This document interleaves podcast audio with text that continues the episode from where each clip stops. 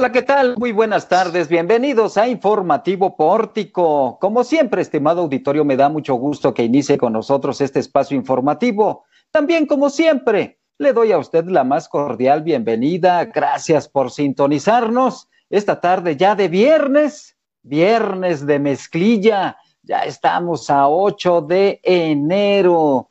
Es una tarde muy soleada en este momento en toda la zona conurbada Guadalupe, Zacatecas, desde donde estamos transmitiendo en vivo.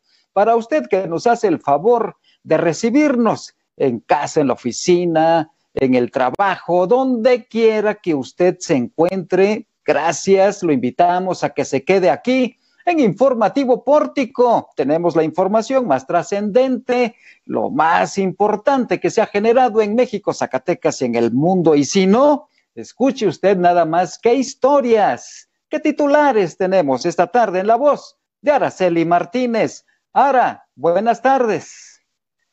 Excelente tarde, Juan, amigos de Pórtico MX. Muchísimas gracias por los que ya están conectados. Hoy una entrevista en vivo con el gobernador de Zacatecas, Alejandro Tello. Además, en temas políticos, el Movimiento Ciudadano no se vinculará con la 4T ni con el PRI o PAN para las elecciones de este año. Eh, la Secretaría de Educación de Zacatecas anuncia el regreso a clases sin comunicación con más de cuatro mil alumnos. No hay piso parejo en la contienda electoral de la UAS, dice Verónica Aguilar. No habrá incrementos al pasaje en el transporte público este año.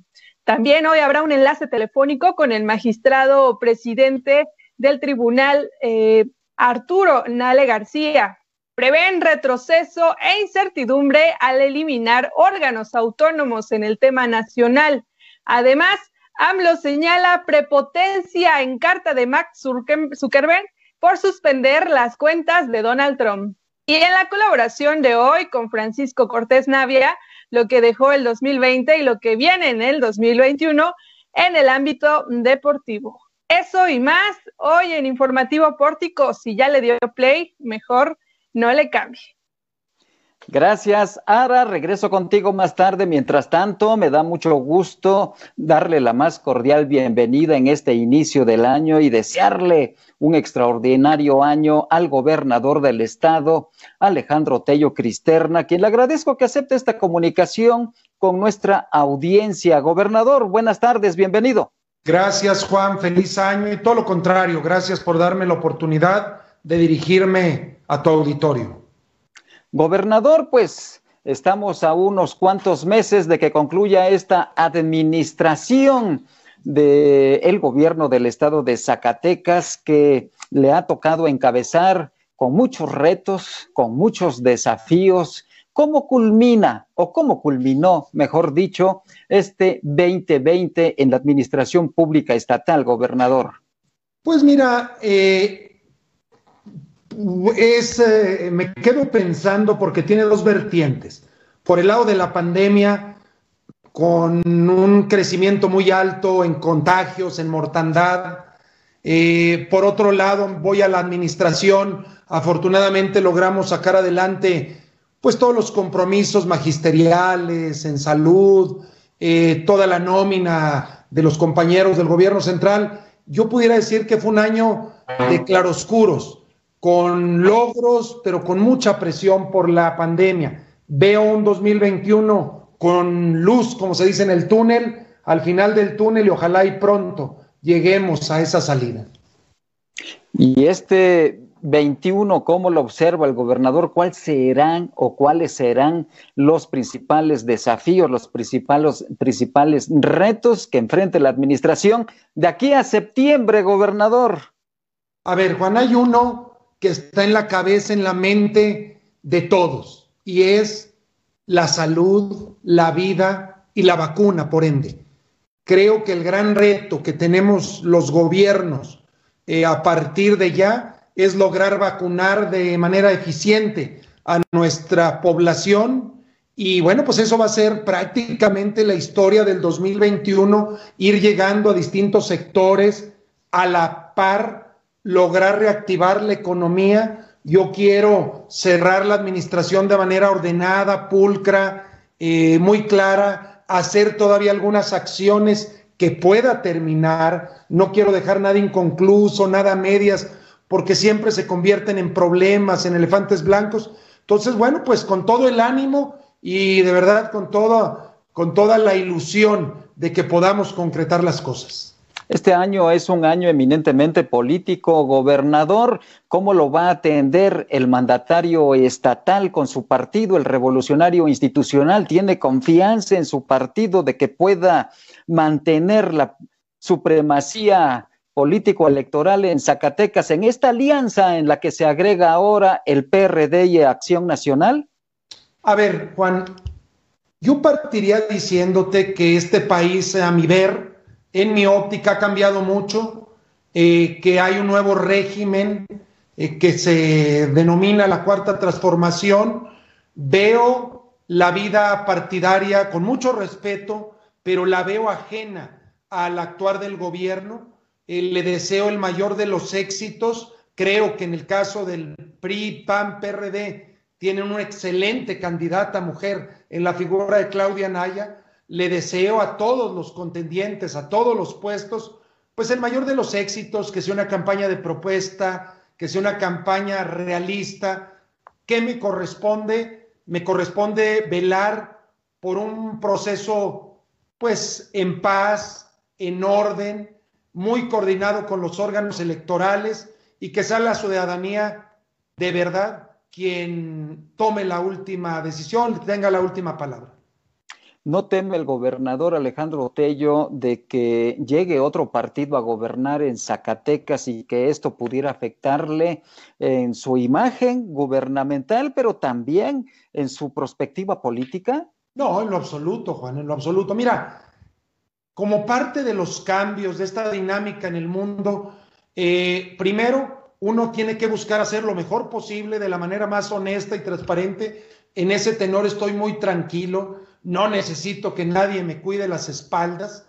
Sin embargo, bueno, también me gustaría, ¿por qué no decirlo?, que hubiera una continuidad en el ámbito político, en el tema prácticamente de Zacatecas lo veo polarizado en dos, lo que viene siendo Morena, Verde, Nueva Alianza y la alianza del PRAM, PAN, PRI, PRD, eh, lo veo muy competitivo que sea lo mejor para Zacatecas finalmente, que puedo no compartir, y eso sí lo reconozco, muchas de las acciones de que está haciendo el gobierno federal, pero la respeto. He buscado en todo momento cómo beneficiar a Zacatecas, nunca he roto con el gobierno federal, no me he peleado, no, me, no he sido parte de los gobiernos o del grupo de gobernadores federalistas. Y bueno, tan es así que logré, porque también lo reconozco, apoyos importantes en su momento para el cierre del año, en temas de seguridad. Entonces, es ambivalente. Hay cosas buenas que comparto, hay otras que no. Eh, el gobernador lo ha comentado en algunos espacios y también aquí en Informativo Pórtico con nosotros, de que él ya no estará en la política ni local ni nacional ratifica Alejandro Tello esa visión y esa decisión de alejarse completamente de la política? Sí, y por una cuestión muy sencilla. Eh, me ha dado muchas satisfacciones, lo agradezco, he conocido miles y miles de personas, he vivido miles de experiencias. Creo que hay que dejar el espacio a jóvenes, a perfiles que vienen creciendo, y es un tema personal tengo una gran ilusión de dedicarme a otras cosas. Voy a terminar precisamente prácticamente de 50 años, cumpliendo 50 años. Eh, quiero hacer otras cosas en mi vida. Lo hice en el pasado en la iniciativa privada. Tengo muchas eh, ilusiones, muchos eh, proyectos. Y bueno, no, dicen que no digas nunca, pero definitivamente yo buscaría por otra por otra vía, siempre tratando de apoyar en lo que yo pueda a Zacatecas. Sí, en, eso tiene razón, gobernador. Me acuerdo en las primeras pláticas que tuvimos cuando era secretario de Finanzas. Ya llovió hace, hace 10 años, 11 años. Hace, hace ya bastante tiempo que comentábamos y hablábamos de la política y el gobernador en ese tiempo, secretario de Finanzas, pues no era partícipe de la política, no le llamaba la atención, pero las circunstancias, gobernador, lo han llevado a este, a este ámbito. ¿Qué ha sido lo más difícil en este ámbito político y también administrativo? Han sido muchas cosas, Juan. Creo que esta década ha sido de muchos cambios. Regresó el PRI después de 70 años y que salió del gobierno federal, regresa contundentemente con Enrique Peña Nieto yo soy parte de un Senado de la República en donde se fueron a transformaciones, aquellas eh, estructurales que le llamaban la energética, la, la hacendaria, reformas, reformas estructurales. Luego se da una transformación y llega el presidente López Obrador. Luego entramos en una pandemia que por ningún lado nos cabía pensar que viviríamos como generación esto. Entonces, me deja muchas satisfacciones. De verdad, me deja mil cosas más positivas que negativas, pero también te encuentras con cosas muy duras como es la violencia, como es el narcotráfico queriéndose apoderar de este país. Me duele mucho lo que está sufriendo México. Me pregunto cuándo va a terminar. Veo nuevas generaciones que viven con miedo y dices, híjole, yo podía salir a la calle, recorrer X, Y, Z y mis hijos no lo pueden hacer. Vaya, ves cómo todo va cambiando y, y añoras a veces tiempos pasados. Sí, por supuesto, y sobre todo ahora con, con este escenario de emergencia sanitaria en el que nos encontramos y que apenas empezamos a ver un poquito de luz en el túnel que esperemos que ilumine y que todo este escenario que hoy vivimos podamos superarlo y regresar a nuestras actividades cotidianas. Ya no será igual, seguramente, porque muchos seguiremos teniendo esa precaución, ese cuidado higiénico y creo que, que será lo mejor. Pero el gobernador del estado, Alejandro Tello, está joven, tiene todavía mucha capacidad por delante, y, pero ¿qué haría? ¿Se iría al sector privado? ¿Seguiría viviendo en Zacatecas? ¿Dónde ve la perspectiva de fincar su actividad? Fíjate, Juan, que mi familia en la historia reciente, bueno, iba a decir reciente, pero ni tan reciente, desde mi abuelo, este, todo en los años 1900, desde el 30, eh, se dedicaron al comercio, a la ferretería, luego mi padre a la papelería. Me gusta mucho el comercio, por ahí quiero incursionar. Creo que los gobernadores que salimos debemos de dejar descansar a la gente y a tu sucesor, más allá del partido que sea, por respeto. Yo me iré a un tiempo de Zacatecas, lo tengo planeado, lo tengo platicado con mis hijos, con mi esposa, es lo mejor. Claro que aquí está mis raíces, mi corazón, mis padres, mi casa. Quiero volver, quiero que le vaya muy bien, Juan, a quien gobierne, sea del partido que sea. De verdad, quiero que le vaya bien a Zacatecas. Yo soy un convencido que el momento de Zacatecas va a llegar en cualquier momento, valga la redundancia.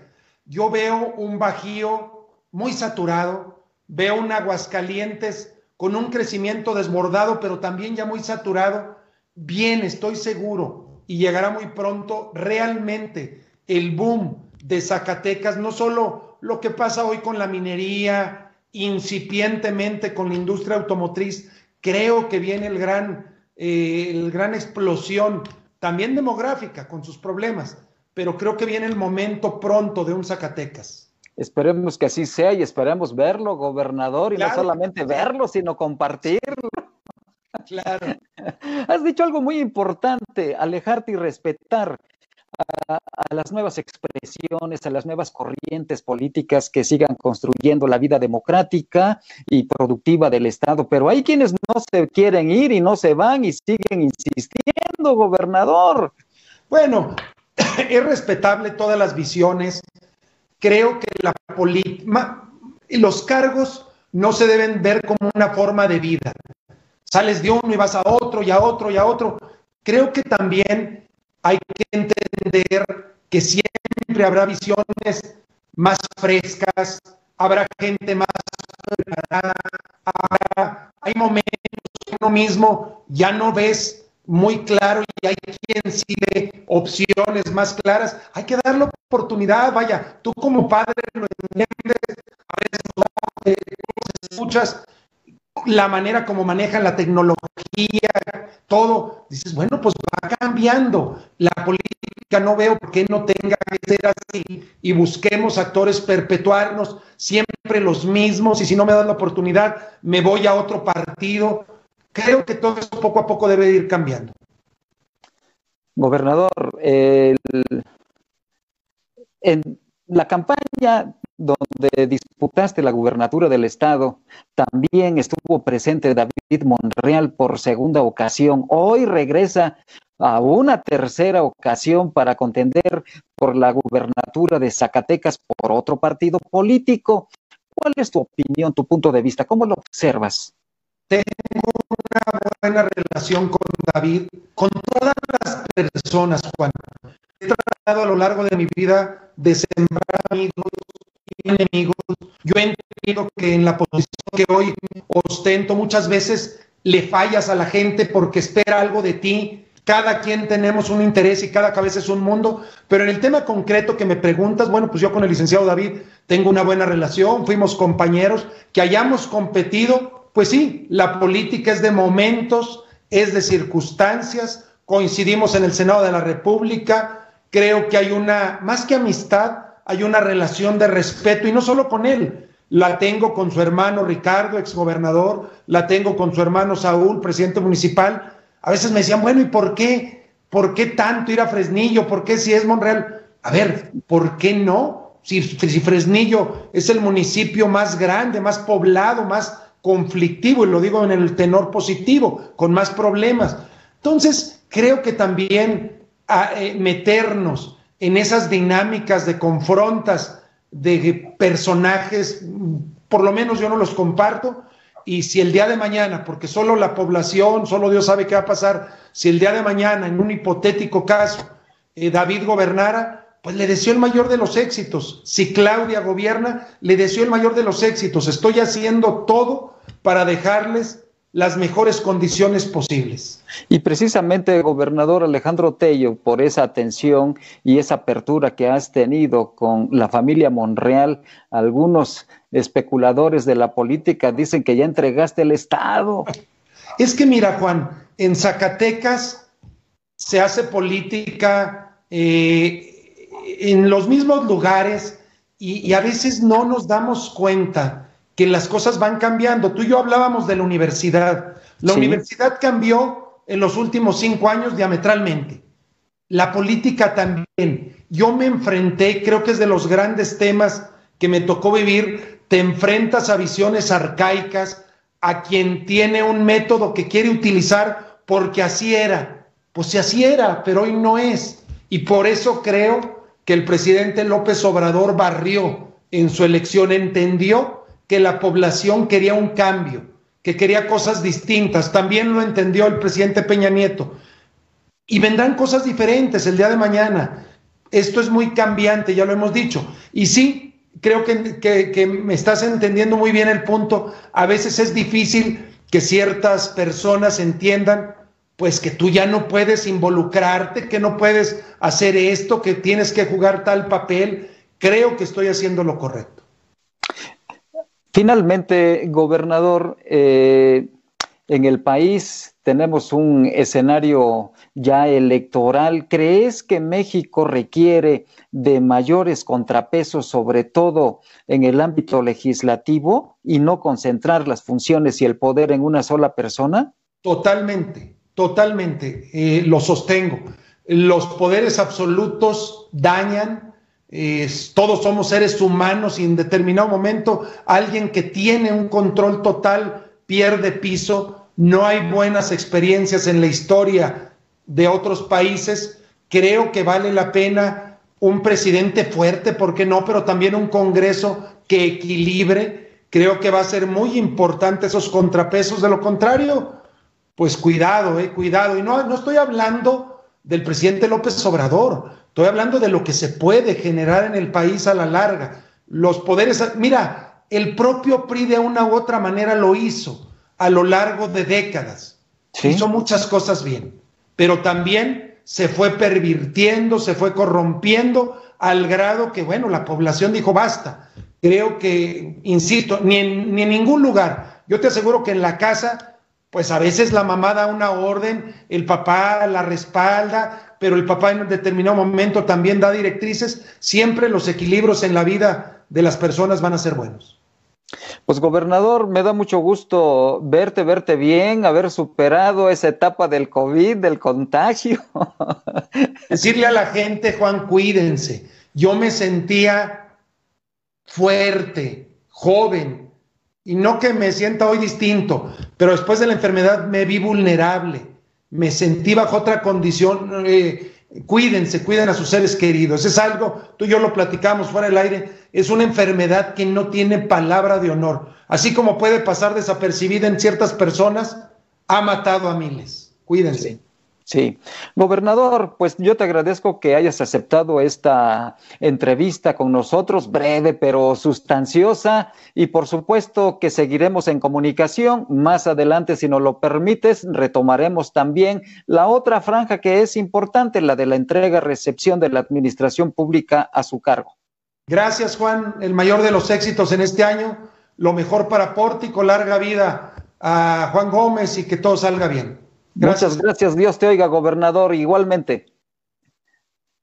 Y continuamos aquí en Informativo Pórtico con más información, porque mire usted, hay una situación muy interesante en Movimiento Ciudadano, este partido político que no irá en alianza con ninguna expresión, ellos van a ir solo. La información aquí en Zacatecas la tiene Jesús de Ávila. Jesús, buenas tardes. Muy buenas tardes, Juan, y buenas tardes a todos los que ya nos escuchan. Y es que la determinación de que Movimiento Ciudadano participe solo en los comicios del 2021 se deriva de que no apoyan el actuar del presidente Andrés Manuel López Obrador, que no ha respondido a los 30 millones de personas que votaron por él, ni con regímenes anteriores como los del PRI y PAN, que heredaron problemas al país. Esto nos lo compartió a MX Felipe Álvarez Calderón, dirigente estatal de Movimiento Ciudadano, en el que, bueno, irán solos, buscarán la gobernatura únicamente como un movimiento ciudadano, que sea como una tercera opción eh, para los dos frentes que ya se conformaron, que es Morena, PT Verde y a, Nueva Alianza, así como del otro lado PAN, PRI y PRD. Así que vamos a escuchar lo que dijo Felipe Álvarez mucho que diferenciarnos del actual gobierno que está cometiendo error tras error en prácticamente todos los temas, en lo económico, en el tema de la pandemia, en fin, creemos que Andrés Manuel le ha fallado a los 30 millones de mexicanos que votaron por él. Pero tampoco nos parece que la opción sea regresar al pasado reciente que tanto daño le hizo a este país. Porque parte de la problemática que Andrés Manuel o no ha resuelto o ha empeorado pues son cosas que él heredó también. Hay que reconocer que los gobiernos periodistas y panistas pues, no, no fueron lo correctos que deben de haber sido y tampoco queremos estar añorando ese pasado que tanto daño le hizo al país. Claro que no, no coincidimos con lo que está haciendo Andrés Manuel, la 4T, este, pero tampoco queremos este, pues revivir a esa, esas situaciones, ¿verdad? Y creemos que es mejor que busquemos a la sociedad, aliarnos con la gente, con, con personas que estén dispuestas como nosotros a ver hacia el futuro más que hacia el pasado. Pues esas son las aspiraciones de Movimiento Ciudadano para el 2021. Esta, este partido irá solo, no está ni con el PAN, PRI, PRD, ni con Morena, así que ellos, ellos designarán a un candidato o candidata que lo represente, Juan? Pues caramba, van, van jugándosela, jugándosela Movimiento Ciudadano a ver en esta propuesta electoral cómo les va. Vamos a estar ahí muy al pendiente. Gracias, Jesús. Voy ahora con Landy Valle porque ella tiene información sobre el regreso a clases. Cuatro mil alumnos aproximadamente no podrán conectarse. Landy, buenas tardes. Hola, ¿qué tal Juan? Muy buenas tardes. Y como lo adelantabas, la Secretaría de Educación de Zacatecas anunció que se reanudarán las clases a distancia el próximo 11 de enero con un déficit en la comunicación con 4.053 alumnos. Lourdes de la Rosa Vázquez, secretaria de Educación, comentó que ante la falta de comunicación con estos alumnos, docentes tomaron la iniciativa de manera voluntaria llevar a cabo visitas domiciliarias para recuperar al alumnado. Esto fue lo que dijo. Ayer eh, también se iniciaron y que hoy con la cuarta sesión ordinaria del Consejo Técnico que también están teniendo los docentes fue justo para ver las estrategias para poder llegar efectivamente a esos 4.053 alumnas y alumnos con los que no se ha tenido comunicación o que se tuvo comunicación y que por alguna situación familiar eh, no ya no estaban con las actividades de educación a distancia. Y sí efectivamente se van a emprender dentro de esas estrategias. Ayer yo lo que escuchaba es que los maestros voluntariamente, porque eso sí es importante remarcarlo, en ningún momento se ha obligado a ningún maestro o maestra a que acuda a visitar a las alumnas o alumnos, son iniciativas propias por la preocupación que ellos mismos muestran porque todas sus alumnos, alumnas y alumnos estén trabajando y que no se detenga el aprendizaje. Ellos comentaban que se van a hacer con todas las medidas sanitarias que nos marca la Secretaría de Salud las visitas domiciliarias, incluso no solamente maestras y maestros, era comentar que también asesores técnicos pedagógicos, personal de las direcciones regionales educativas están sumando a estas visitas para poder platicar con madres y padres de familia o tutores para ver cuál es el motivo por la que las alumnas o alumnos no están activos en esta estrategia de educación a distancia. La secretaria agregó que dentro del periodo del 11 al 22 de enero se llevará a cabo un trabajo de reforzamiento de los aprendizajes esperados en el primer periodo de evaluación para arrancar el día 25 con el programa Aprende en Casa 3. Ante la posibilidad de llevar un programa híbrido en las clases, es decir, de manera presencial y virtual, cuando los estados se encuentran en semáforo epidemiológico color verde, la secretaria precisó que esto será solo decisión de los estados. Vamos a escuchar lo que dijo. Semáforo epidemiológico, sabemos que ahorita el estado de Zacatecas se encuentra en color naranja y que poco a poco pues tendremos que esperar las condiciones que nos vayan dando para poder tener un regreso híbrido que es también permitido a través de este programa Aprende en Casa 3 en los estados que estén en semáforo verde, pero también lo ha comentado, el día de ayer estuvimos viendo un video que, que hizo el secretario Esteban Moctezuma, donde también vemos que ya inició la transición, por lo que decía Eli hace un momento, pero todavía el día de ayer él comentó que aunque estén en semáforo verde, realmente la el gobierno estatal y la autoridad educativa estatal son quienes van a determinar si hay o no estas clases presenciales, pues son los que viven realmente las características de cada estado. Hay la opción, pero no es obligatorio, es la definición la tienen los estados. Así la información del regreso a clases en educación básica, Juan.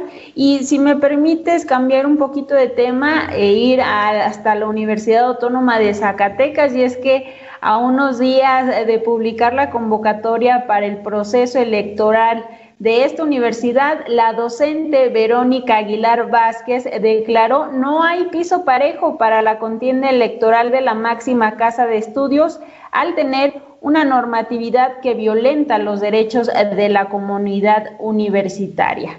Explicó que principalmente esta violación está en que no se lleva a cabo el retiro previo de 90 días, como se hace en cualquier contienda electoral de quienes tienen un cargo como funcionaria o funcionario, ya que esto les da ventaja.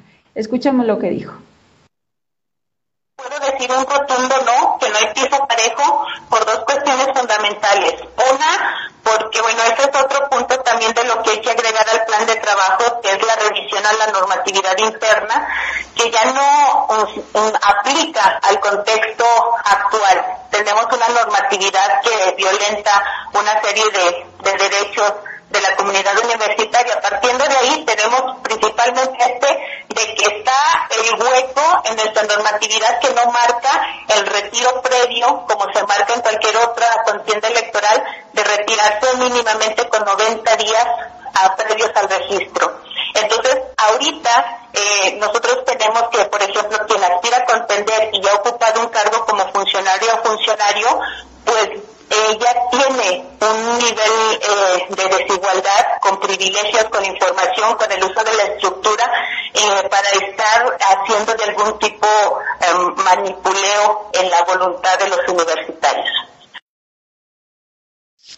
Hay que destacar que dos funcionarios de la UAS han levantado la mano para contender por la rectoría. Una de ellas es María Teresa Villegas Santillán, quien presentó su licencia temporal apenas el día 6 de enero y también quien ha levantado la mano públicamente es el secretario general Rubén Ibarra Reyes, el cual aún no ha dado a conocer de su licencia hasta este momento.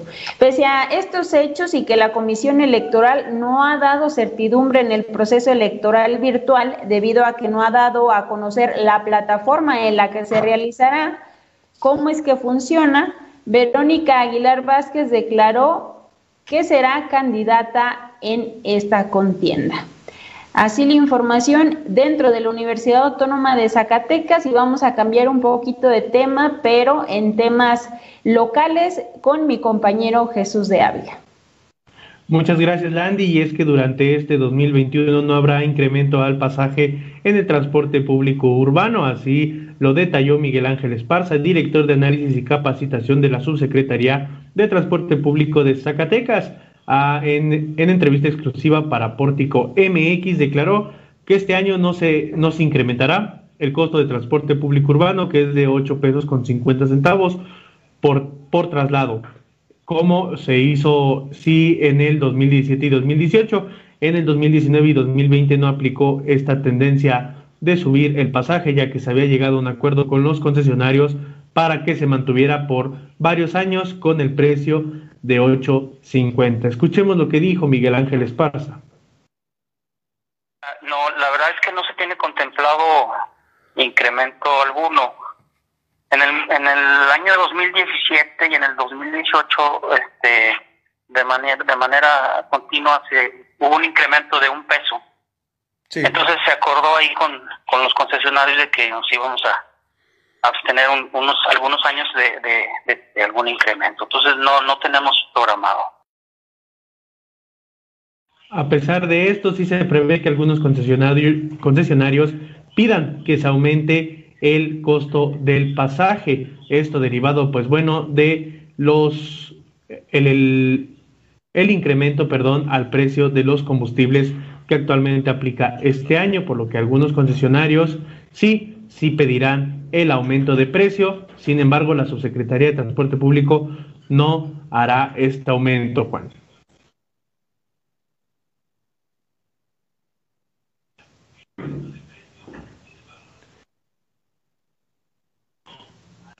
Voy ahora a un enlace telefónico con el magistrado presidente del Tribunal Superior de Justicia, con el doctor Arturo Nale García, a quien le agradezco que acepte esta comunicación con nuestra audiencia. Presidente, buenas tardes. Juan querido, buenas tardes. Feliz año nuevo a ti y por supuesto a tu amplio auditorio. Gracias, presidente. Igualmente, presidente, y preguntarte, pues ya ya empezó la actividad presencial en el Tribunal Superior de Justicia debido a que cambiamos de semáforo sanitario en Zacatecas. Pues sí, Juan, todo el año pasado así estuvimos. Cuando el semáforo epidemiológico se activó en rojo, pues a cerrar juzgados. Cuando cambiaba a color naranja, a abrir juzgados. Se volvía a poner en rojo, volvíamos a cerrar y así nos la pasamos todo el 2020 Y este 2021 lo iniciamos con semáforo naranja, por eso es que ayer jueves iniciamos actividades presenciales en la totalidad del estado, en los 18 distritos judiciales, obviamente con los cuidados sanitarios debidos. Están exentos de presentarse a trabajar compañeros que tengan 60 años de edad, compañeras que estén embarazadas o en periodo de lactancia, eh, funcionarios judiciales que tengan alguna enfermedad pulmonar, cardiovascular, diabetes, etcétera. No está permitido el acceso a menores a nuestras instalaciones, eh, filtros sanitarios, eh, uso obligatorio de cubrebocas, gel antibacterial, en fin, todas las medidas que ha decretado la autoridad sanitaria se están respetando. Pues qué, qué bien, eh, eh, presidente, pero sobre todo también es importante señalar la gran actividad que se desarrolla en los distritos judiciales y esto también naturalmente que genera un ambiente distinto, diferente con la comunidad jurídica del Estado. Ya estaban presionando mucho, querían ellos empezar a trabajar. Sí, fíjate que pues no solamente, como tú bien lo dices, los litigantes, sino fundamentalmente los justiciables. La gente, sobre todo aquí en, la, en el distrito de la capital, pues que nos decían que ya sus asuntos caminaran, avanzaran, resolvieran, porque aunque estuvimos atendiendo asuntos urgentes a través de un sistema de guardias, pues hay muchos otros asuntos que no estaban en, el catálogo de, de casos urgentes y esos asuntos estuvieron totalmente detenidos durante casi seis meses aquí en, en el distrito de la capital. Pero pues ya afortunadamente desde ayer eh, se normalizó la actividad jurisdiccional aquí en la capital y en todo el estado. Y pues vamos a ver por cuánto tiempo, si el semáforo epidemiológico vuelve a cambiar, pues nosotros tendremos que tomar las medidas correspondientes. Esperemos que, nos mantengamos y que empiece a disminuir estos contagios, Arturo, y sobre todo también preguntarte, por otro lado, el, el nuevo sistema de justicia laboral que ya aperturó en Zacatecas hace unos días, ¿cómo es su comportamiento? Pues fíjate que sí, están funcionando eh, con relativa normalidad el Tribunal Laboral de Zacatecas, que conoce de los, de los conflictos obrero-patronales del centro y sur del Estado, y el Tribunal Laboral de Fresnillo, que conoce de los conflictos obrero-patronales en la región norte de, la entidad. Eh, están funcionando con toda normalidad, pero sí hay que decirlo, la etapa conciliatoria en materia laboral es previa y es obligatoria a la etapa judicial. Antes de que nosotros recibamos una demanda, las partes deben agotar previamente una etapa conciliatoria ante los centros de conciliación laboral que también abrió el Poder Ejecutivo. Un centro de conciliación aquí en la capital y otro más en, Fresnillo. Nosotros le apostamos a que la mayor parte de estos conflictos se puedan resolver a través de la conciliación en estos centros. Si no se da esa conciliación, entonces sí ya tendrán que venir con nosotros a, sustanciar un procedimiento muy rápido, un procedimiento fundamentalmente oral, eh, que serán, pues, insisto, mucho más rápidos, mucho más ágiles y mucho más transparentes que a como se ventilaban anteriormente en la Junta de, local de conciliación y arbitraje.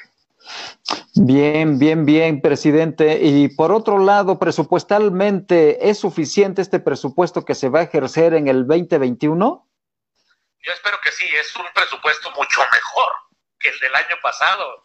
El año pasado no teníamos ni siquiera para cubrir al 100% la nómina de los poco más de mil trabajadores que laboran en el Poder Judicial. Este año nos trató mucho mejor, tanto el señor gobernador en la iniciativa que presentó a la legislatura, como los propios legisladores en el, en el presupuesto que finalmente aprobaron el pasado mes de diciembre. Es un presupuesto suficiente, creo yo, para cumplir con todas las cargas de trabajo que tenemos en el Poder Judicial. Y, pues yo celebro que, que nos hayan dado un trato mucho mejor que el del año anterior. Y afortunadamente logramos cerrar el año con una ampliación que nos autorizó el, el Ejecutivo y también hay que decirlo, con una muy estricta política de austeridad que tuvimos que implementar durante, durante el 2020.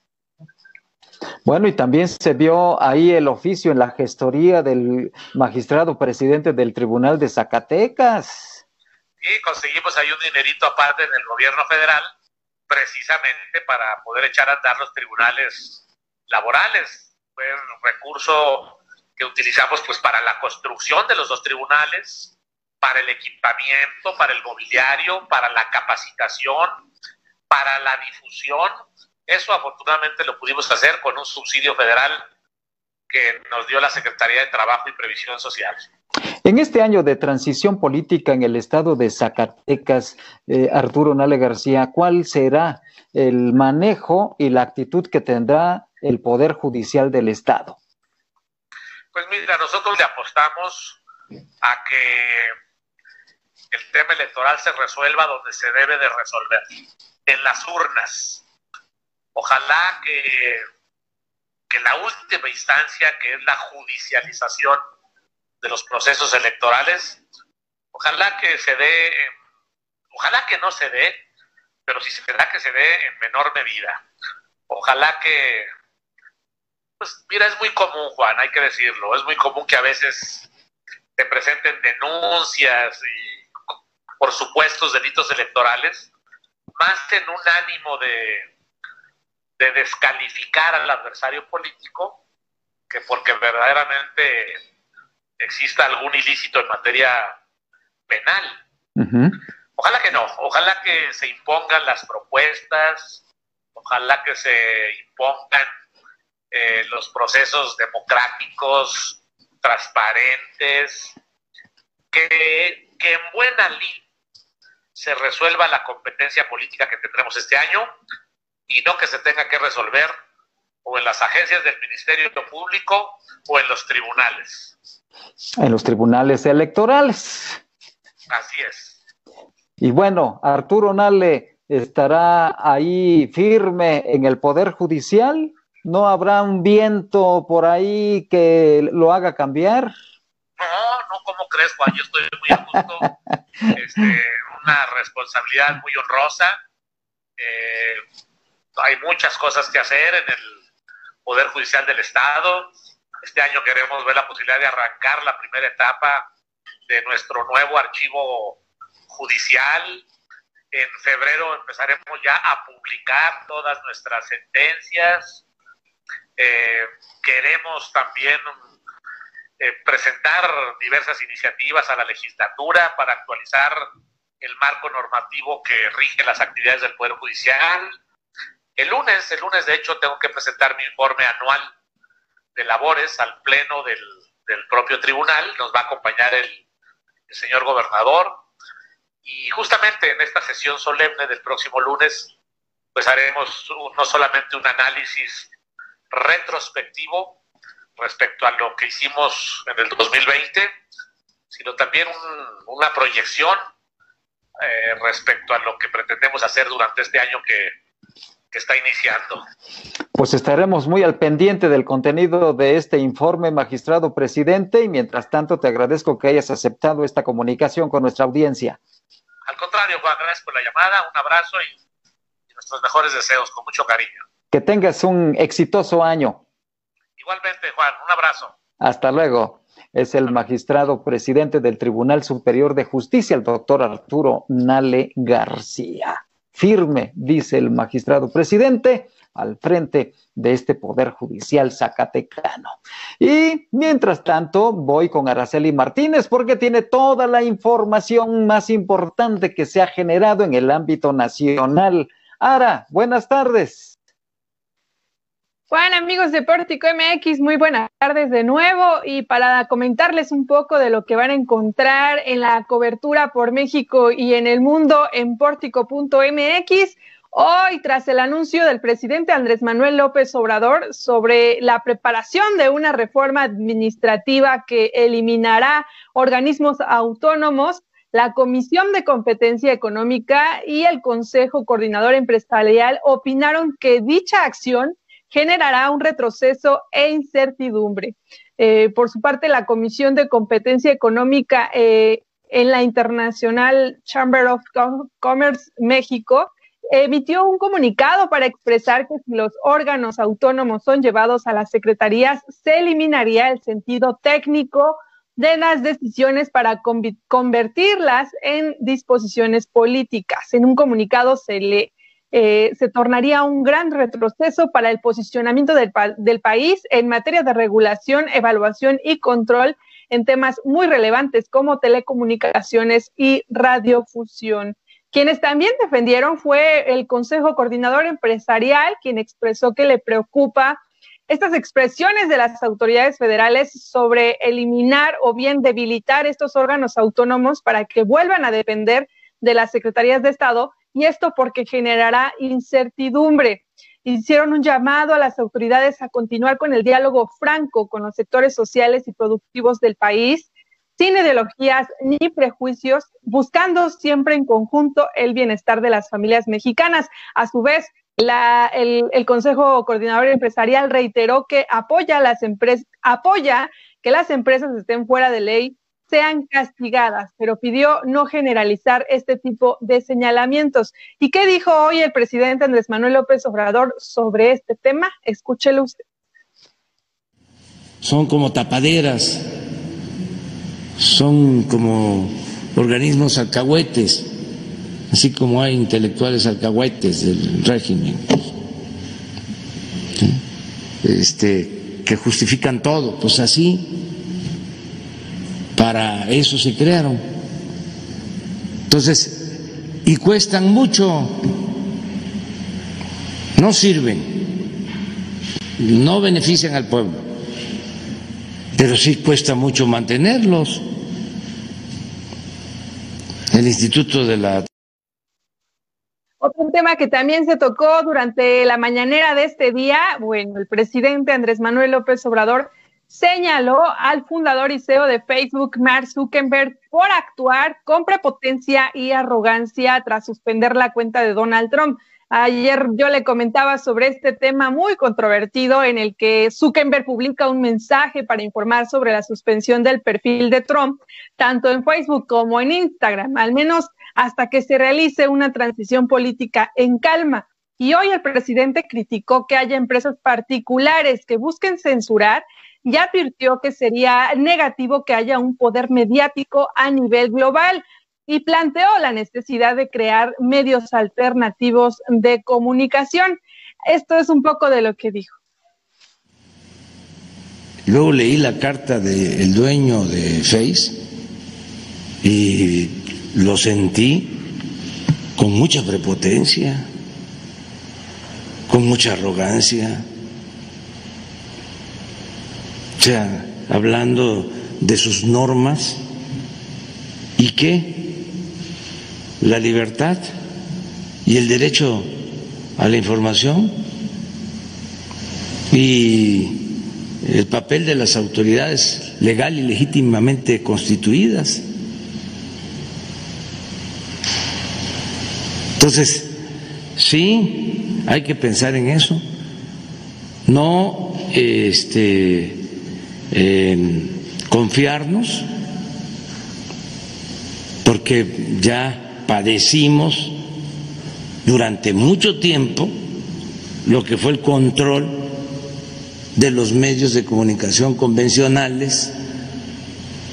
Aparecen las redes sociales y es una etapa nueva, todos lo celebramos, yo sigo sosteniendo que son benditas redes sociales pero estos últimos acontecimientos sí deben de eh, preocuparnos y de ocuparnos en eh, no dejar de crear medios alternativos y que se permita siempre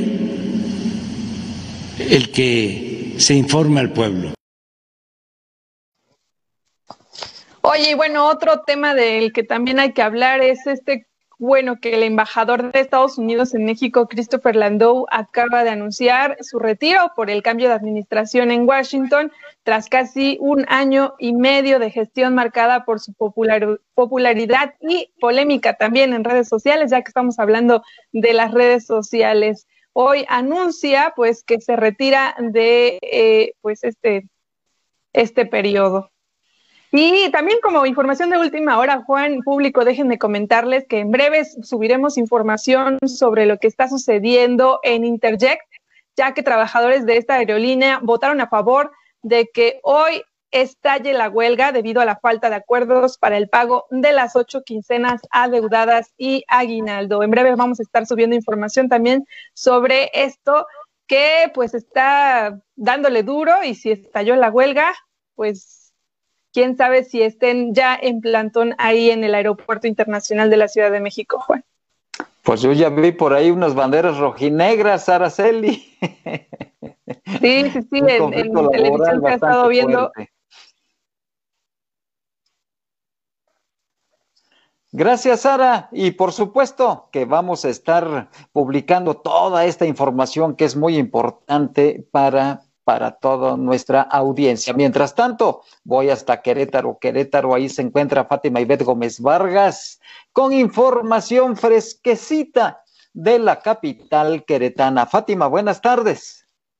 Hola, ¿qué tal? Muy buenas tardes. Los saludamos desde Pórtico Querétaro. El día de hoy tenemos información acerca de una declaración del presidente de la Cámara Nacional de la Industria y la Transformación, Canacintra, Jorge Rivadeneira, quien dijo que pide Canacintra Querétaro un proceso electoral limpio, que no queremos ver eh, lo que está pasando en estos momentos en Estados Unidos, que, se, que pase acá en México, un desaseo político que solamente destruye. Y lo que piden desde ahora es que se aclare y se diga que los resultados electorales van a ser respetados por todos los contendientes.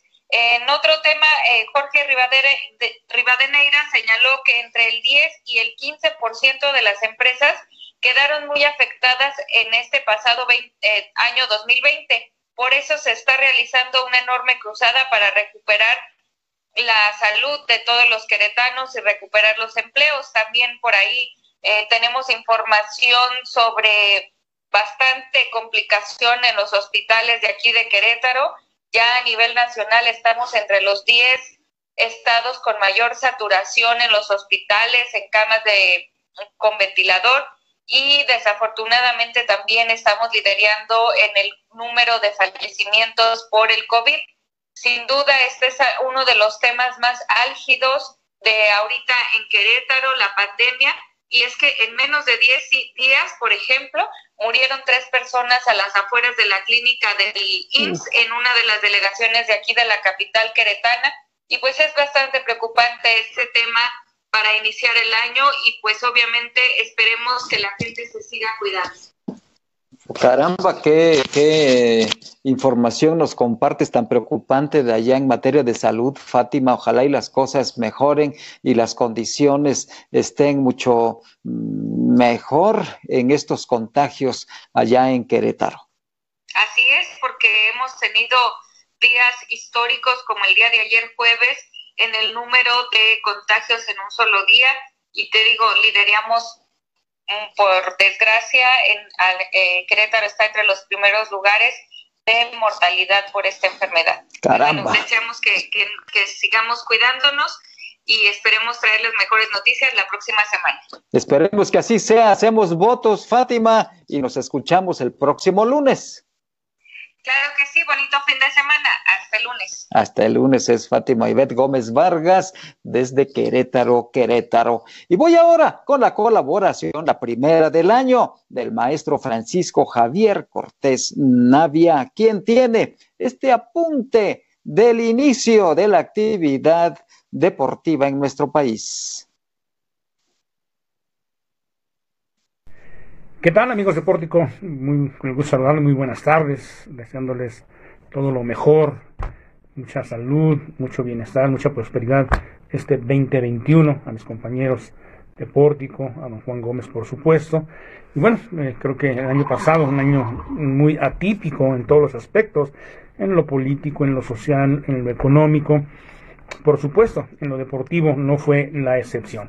La mayor parte de los eventos se suspendieron, algunos se reactivaron, sobre todo en el ámbito profesional, pero la máxima justa del deporte, que son los Juegos Olímpicos, se pospusieron para este 2021, aunque se van a seguir denominando 2020, y quiero decirles que todavía está en veremos. Todavía hay algunos contagios por allá en Japón y las autoridades sanitarias, las autoridades gubernamentales japonesas todavía están mm, valorando si realmente van a llevar a cabo la justa olímpica en este 2021. Se suspendió la actividad en, a nivel nacional, suspendieron la, que entonces se llamaba Olimpiada Nacional, hoy Juegos Nacionales de CONADE. Zacatecas se suspendieron prácticamente todas las actividades en los diferentes municipios, la Liga de Desarrollo de Talento se suspendió, en fin, creo que un año muy, muy atípico en lo que respecta en materia deportiva. Algunos atletas siguieron su preparación. El caso de Ilse Guerrero, que tiene marca olímpica y que si de realizarse en Tokio estos Juegos Olímpicos, Ilse pudiera estar ahí, esta atleta, esta destacada atleta zacatecana, que tiene muchas expectativas y que se uniría a otros deportistas zacatecanos que ya también participaron en Juegos Olímpicos, como el caso de Domingo González, como el caso de Xochitl Escobedo, como el caso de Juan Carlos Romero. Bueno, pues así las cosas, destacar mm, mm, eh, que el equipo minero de Zacatecas en la Liga de Expansión estuvo en el ya de estar en las semifinales y por qué no decirlo en la final, esta final que también ganó el Tampico Madero a el Atlante. Y bueno, prácticamente ya se reanuda la Liga de Expansión la próxima semana, en donde el equipo zacatecano estará recibiendo a los Dorados de Culiacán. También se reactiva ya prácticamente la Liga MX del fútbol, en donde muchos cambios, muchos atractivos.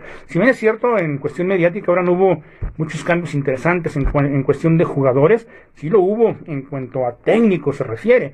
El equipo de las Águilas del la América contrataron al argentino Santiago Solari, este que dirigiera al Real Madrid, que jugara para el Atlante en su momento para la máquina celeste se sonaba mucho el nombre de Hugo Sánchez, finalmente esto se cayó y eh, contrataron al peruano Juan Reynoso. La noticia bomba en cuanto a los técnicos fue eh, la contratación de Javier Aguirre, del Vasco Javier Aguirre, que viene al equipo del Monterrey, en donde, bueno, pues viene pagado, muy bien pagado, por cuatro millones de dólares por dos años, imagínese usted. Bueno, ya el día de hoy arranca esta actividad. El, el, Chivas estará visitando al Puebla, el Tijuana estará recibiendo a los Pumas de la Universidad Nacional Autónoma de México. El día de mañana en Monterrey estará con el Atlas. El Universitario de Nuevo León recibe a los actuales campeones que continúan con Nacho Ambriz. Y en América también el día de mañana va a San Luis Potosí. Así las cosas en materia de fútbol, así en materia del deporte esta este inicio de año. Deseándoles todo lo mejor. Nos vemos el próximo viernes. Y con esta extraordinaria colaboración del maestro Francisco Javier Cortés Navia, llegamos al final de nuestro informativo pórtico. Gracias por el favor de su atención, sobre todo gracias a usted por su confianza y por supuesto mi agradecimiento a quienes hacen posible que usted esté debidamente informado e informada. Gracias a Landy Valle, a Araceli Martínez, a Fátima Ivette Gómez Vargas, a Jesús de Ávila y por supuesto a nuestro gurú informático cibernético que hace maravillas y a veces milagros, a Omar Reyes. Cuídese mucho y coma muy rico esta tarde. Soy Juan Gómez. Hasta el próximo lunes.